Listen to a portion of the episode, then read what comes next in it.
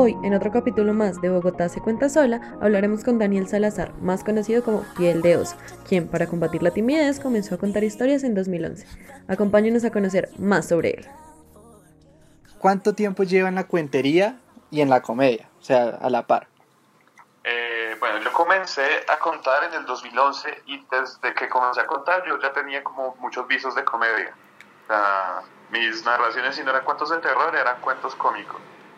Eh, pero digamos que como en serio y que me comprometí con las dos hace cinco años, en el 2015, que comencé con el Club de Terra y en NASA. ¿Cómo empezaste y qué te impulsó a hacerlo? Mm, fueron un montón de cosas. Por un lado, como que yo siempre he sido muy tímido, pero me gusta la escena. Entonces, me gusta como las tarimas y eso. Eh, y desde niño. Digamos que me metí ahí como para lidiar con el cuento de la timidez y un montón de rayas que tenía en la cabeza. Y ya uno se enamora de, eso. ¿Qué sitios, ¿En qué sitios normalmente te presentas o te has presentado? Bueno, como yo parte del Club Explícitos de Terra, eh, digamos que Terra es la casa, es donde estoy eh, al menos una vez o dos veces a la semana. También está Narradores de Salitre, frente a Maloca. También estoy casi que todas las semanas estoy ahí, es donde más me presento.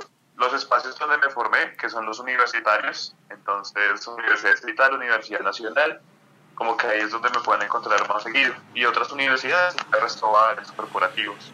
A raíz de lo que nos cuentas, tienes, no solamente tienes un tipo de público al que te has presentado, tienes varios. ¿Cómo haces para crear esas rutinas para los diferentes tipos de, público? Yo creo que todas las rutinas son para todo el público. Lo que cambia es la forma en la que lo presentas porque esto es una conversación, o sea, la, función es una con niños, por ejemplo. Poder hacer algo de, educación sexual o algo así, pues no es que uno quiera ser un profesor, sino, eh, digamos, llevar esos temas de formas diferentes. Dices que has llevado a la par la cuentería con la comedia y que cuando empezaste tenías vistos de comediante. ¿Cuál es la diferencia entre un cuentero y un comediante? Yo es una diferencia de formatos. Digamos que un comediante, su objetivo es comunicar y hacer reflexionar, y para eso utiliza la risa. El cuentero tiene que contar una historia. Y para eso puede utilizar muchos medios. Digamos que la cuentería es más versátil, o sea, puede tener muchas más herramientas. Entonces, para contar esa historia. Obviamente como comediante yo también puedo contar historias, pero no estoy obligado. Cuando cuentas una broma, un chiste, una rutina, lo que tienes que crear es premisa y remate, o tensión, tensionar a la gente y, y girar para hacerla relajar. Uno está dividido en tres partes y la comedia está dividida en dos partes. Entonces digamos que esa sería la diferencia trascendental. Pues, ¿Cómo, ¿Cómo es la estructura que tienes para crear tus rutinas? ¿Tienes alguna en específico o simplemente van haciendo de lo que te va pasando? Pues es que, eh, como te decía, la, la, estructura básica está partiendo, ¿no? Premisa y remate. Es tratar, para que una rutina sea más larga, de 10, 15, 20 minutos sobre el mismo tema o sobre la misma premisa, lo que tienes que alargar es, es ese formato. Entonces, que hay mucha premisa, remate, premisa, remate, pero todo se va construyendo para hacer una gran premisa que finaliza con algo muy grande y así la gente sienta que es como un ciclo. Trato de darle eso a mi rutina. O la otra es contar una historia, que también me gusta mucho. Principalmente, digamos, ¿cuáles son tus temas favoritos a la hora de armar unas rutinas o todos los temas entran por igual? Yo creo que como la comedia es tan personal, tiene que ver mucho con los gustos personales. Entonces, por eso como que no me cierro un solo tema, porque así como me gusta el reggaetón, me gusta el jazz y el rock, entonces puedo hablar de una rutina de sexo, otra de relaciones familiares, otra, estoy escribiendo ahorita una sobre, sobre discursos políticos y quiero escribir una sobre materia oscura. Entonces digamos que todos los temas, si algo me interesa, y se me ocurre algo chistoso sobre eso, pues trato de sacarle lo máximo a ese tema. Qué chévere. ¿Consideras que tus rutinas tienen alguna particularidad? Alguna vez alguien dijo que eran estúpidamente geniales y eso me gusta. O sea, que, que algunos remates, apuntes, observaciones son muy idiotas y me gusta tener observaciones idiotas, pero dentro de toda la idiotez hay algo súper profundo, no todo el mundo lo acoge, pero quien la coge dice como, wow. O sea, y eso me gusta de mis rutinas. Digamos, eh, en este tiempo de la actualidad, de la cuarentena, y pues sabiendo, digamos, que tanto el comediante como el cuentero dependen muchas veces de, de la respuesta del público, ¿qué tan difícil ha sido, digamos, armar un show en vivo y cómo se siente usted a la hora, digamos, de presentarse ante un celular y no ante un público? Es, es muy difícil, eh, es, es muy difícil porque, como te decía, es una conversación y de repente cuando no tienes el feedback de la otra persona, o sea con risas, o sea con miradas, o sea con eso, eh, es como hablar contigo mismo. Entonces lo que intento es, o ya sea, estar con más personas, así como ahorita, en la transmisión y que todos puedan ver, o tratar de hacerlo tipo monólogo cuando estabas en tus clases de teatro o cuando hacía teatro. Mucho era practicar frente al espejo para ver gesticulación. Trato de tomarlo como un ejercicio así y tratar de lidiar con la ansiedad. ¿Cómo haces cuando se están cayendo los shows, cuando sientes que no estás recibiendo esa energía del público? Como, como ya llevo, digamos que ya soy un poquito canchero en eso. Entonces, el público no siempre se cae por las mismas razones. A veces, muchas veces, casi siempre creo yo que es culpa de, de, de lo que está en la escena, de lo que está pasando otras veces el público simplemente llega sin energía, llega un poco indispuesto. Hay meses que yo he sentido que el público simplemente es, feo y son específicamente febrero, marzo y octubre.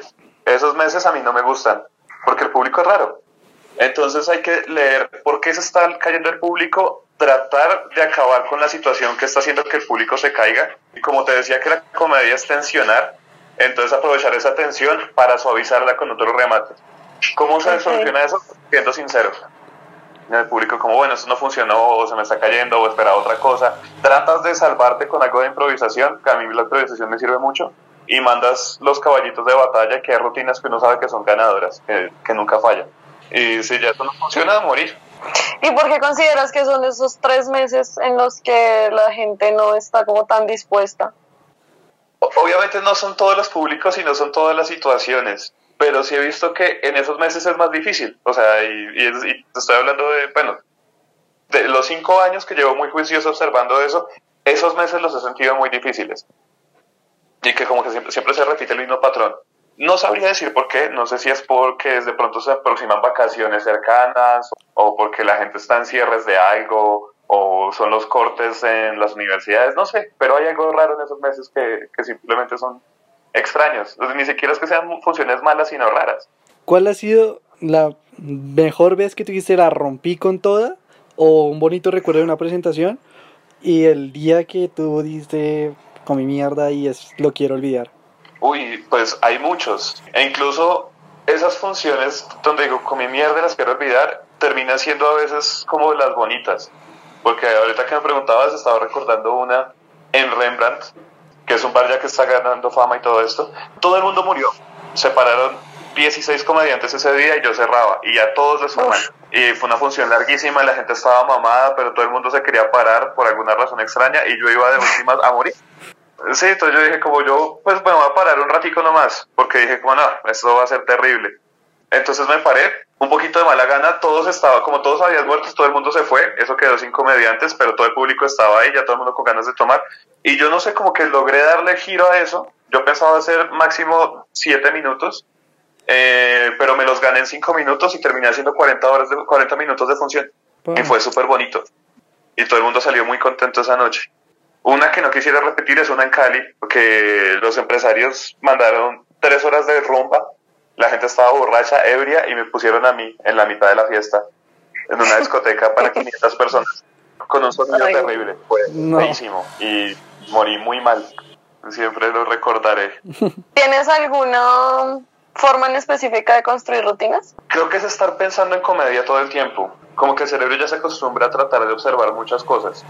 Y cuando observas algo que, es que llame tu atención, ni siquiera tiene que ser particularmente gracioso, sino que llame tu atención, ya de ahí comenzar a, a pensar, buscar, buscar lo más absurdo que pueda haber, las relaciones que puedan eh, eh, existir. Entonces es eso, es más, más de sentarte a escribir, es de que el cerebro esté pensando todo el tiempo y eventualmente dentro de eso sale el texto que llevas al, al teclado. ¿Cómo es la, la escena actualmente, digamos, específicamente hablando de Bogotá, tanto cuentería como en comedia? Muy chévere. Mira que eh, cuando yo comencé, ya van a ser nueve años de eso, eh, había algo y es que cuenteros y comediantes no se hablaban. Había como un rayo, una división toda absurda, eh, muy tonta, que me preguntan. Y habían muchas peleas casadas de años en- dentro de los de la realidad. O sea, era que un comediante no se acercaba a otro, un cuentero eh, no se hablaba con otro cuentero, si tenían que estar en el mismo festival no se hablaban y tenían que estar en días diferentes o se tiraban la función del otro. Así. Eh, cuando salió nuestra generación llegó a cambiar eso porque dijimos nosotros no nos vamos a rayar y si, si hay un raye lo arreglamos como sea, pero, pero nuestros rayes de años. Y está la nueva generación ahorita, los, los pelados que son muy juiciosos, no todos, pero, pero muchos son muy juiciosos y no se meten en estos rayes. Y entonces como que tratan entre todos, porque es una vaina muy comunitaria, de construir cosas chéveres. Y entre esos están los de Con ánimo de ofender, que han llevado como esa comunidad y han, han cerrado como su grupito de comunidad y han creado cosas muy bacanas dentro de ellos. Oso, ¿cómo y por qué, por qué deciden llevar o realizar el club de comedia explícitos? Uy, eso es una historia medio larga, porque, bueno, creo que todo nace en Terra. Terra es como Helbert, el jefe. Eh, para crear un club, un espacio, se necesita mucha disposición. Ese es un proyecto a largo plazo. Eso es algo que muchos bares no entienden. Que, porque dicen, ay, pues yo quiero que ustedes me llenen acá un martes porque sí. Y si no llenan tres fechas, ya se acaba el, el- el club. Entonces diría que todo comenzó por Helbert, por el jefe de Terra, porque él le metió muchas ganas. Eh, él había comenzado con sus miércoles de, de cuentería hace 18 años. Eso se había acabado. Todo a Ibrahim, después a Juan Sebastián, y entre ellos dos formaron el primer club y yo estaba ahí. eh, que era Club de Comedia Terra. Ya después hubo las reestructuraciones, cambios y quedó pues la formación actual que pues somos Eco, Andrés Torres, Iván Pacheco y yo. Ujú. Y eh, entre nosotros dijimos, como formamos un buen grupo de trabajo, tenemos ya un show estructurado que es muy de nosotros, o sea, como hacemos comedia en Terra, no la hacemos en otro lado. Y como combinamos nuestros perfiles, no, no hay otra combinación así. Entonces dijimos, pues sería chévere que no solo está ligado a Terra, sino construir como tal el club y tratar de sacarlo. Entonces fue cuando decidimos, eso fue un debate de tres meses para elegir el nombre.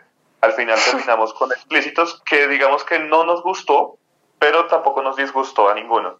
Entonces fue el Ok. único que no le llamamos peros y dijimos ese. Y comenzamos a construir ya club con, con su propia estética, eh, sus propios esquema de trabajo, formarlo como si fuera una empresa. De eso se ha encargado mucho Iván, que es el que nos pone juiciosos a todos, que somos muy vagos. ¿Y por qué hacer parodias? Porque se nos da la, la improvisación musical. Eh, Ok. eso, eso surgió dentro de un proyecto que teníamos con Juan Sebastián, que era el torneo, que era un torneo de improvisación entre cuenteros y comediantes. Y la última tarea era improvisar con música.